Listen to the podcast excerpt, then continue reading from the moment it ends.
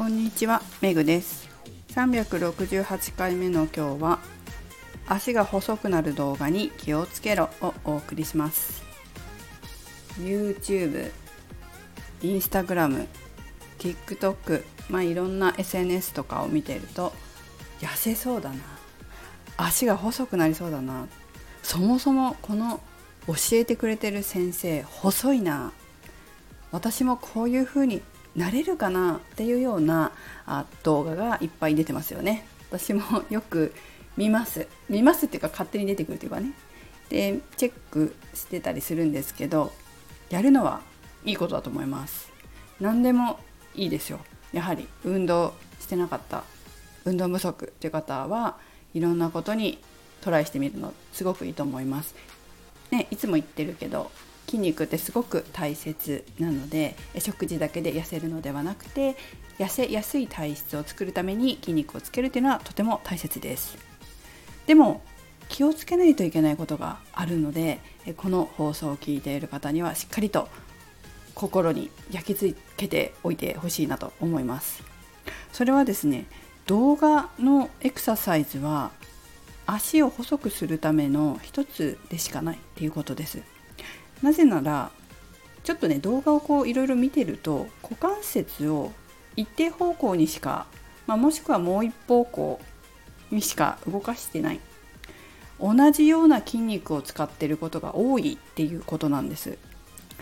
同じ筋肉ばっかり使うのってあんまり良くないんですよ。なぜなら股関節の周りっていろんな筋肉がついていて股関節の動きを一般的に言ったとしても屈曲伸展外転内転外旋内旋と6つもあります。だから1つの方向とかもしくはま1つ2つぐらいだけやたら動かしてしまうのはあまり良くないんですよ。しかも動画は大抵トレーニングの方しかないです。じゃあ終わったからこのストレッチやりましょうっていうのは載ってないんですよね。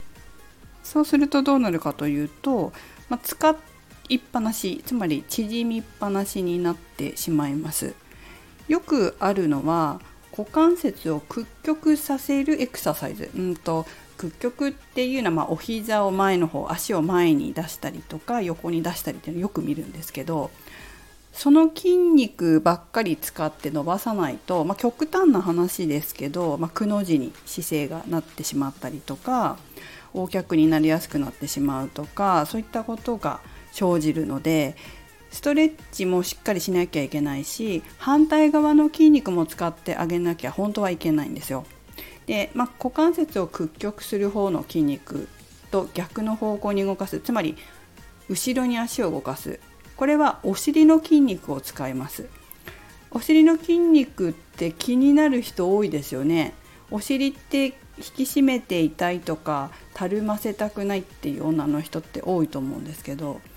それをやらなくなっちゃうわけですよそれがいいんだなと思ってそればっかりやってるとじゃあ股関節を伸展させるようなお尻の筋肉を使うももの裏の筋肉を使うっていうようなことをやらなくなっちゃうと今度はそっち側の筋肉使わなくなっちゃうのでじゃあ細くなるかもしれないけど後ろから見た時横から見た時どうですかっていう風になりますよね。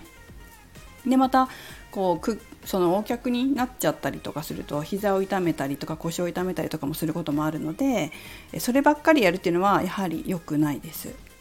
前回も話したと思うんですけど体って部位じゃないんですよ。全体を見ないといけないわけです。でこれさえやっとけば美脚なんていうものはやっぱりないんですよね。体は全身であるしバランスっていうのも重要です。しかも人によって筋肉って違うんですよ。自分の筋肉がどこが弱くてどこが強いのかどこが硬くてどこが柔らかいのか皆さん知ってますか？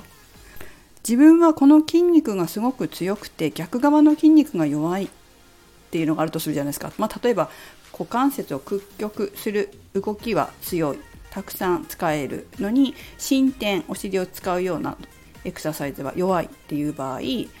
強いのをさらに強化するような運動ばっかりしてしまうとさらに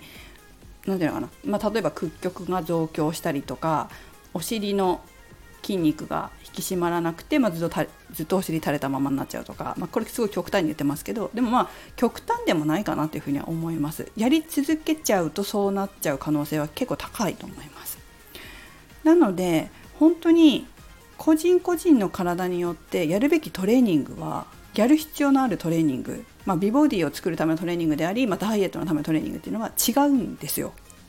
一般的なものももちろんあの例えばねダイエットのためにはこの筋肉が大きいからこれがいいですよっていうのもあるけどでもその人個人個人の筋肉の強さよく使う筋肉硬い筋肉弱い筋肉柔らかい筋肉そういったものを見て運動を決めていかないと、まあ、変な体つきになっちゃう。結構いるんですからね。あの本当にいますからね。私たちみたいな運動指導でもこういうこうトレーニングの知識解剖機能解剖ん？筋肉の解剖を知らないでトレーニングしてる、まあ、例えばうんそうだな、まあ、それ結構いるんだけどそういう先生が、まあ、いたりするわけ。例えば普通のインストラクターさん。えーと、私たちみたいなトレーナーっていうのは解剖学とかも勉強しなくちゃいけないけどまあインストラクターでもしなきゃいけないんだけどね、まあ、そこまで必要なかったりすることもあるわけそうすると詳しくわからないから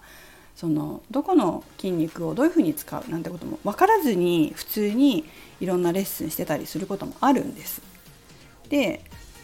うん、全体的なことを分かってやらないとそういうふうに美ボディと遠ざかってしまうってことも本当にあって普通の私たちみたいなインストラクターでもあるので一般の人はもっと気をつけないと私はいけないんじゃないかなっていうふうに思います。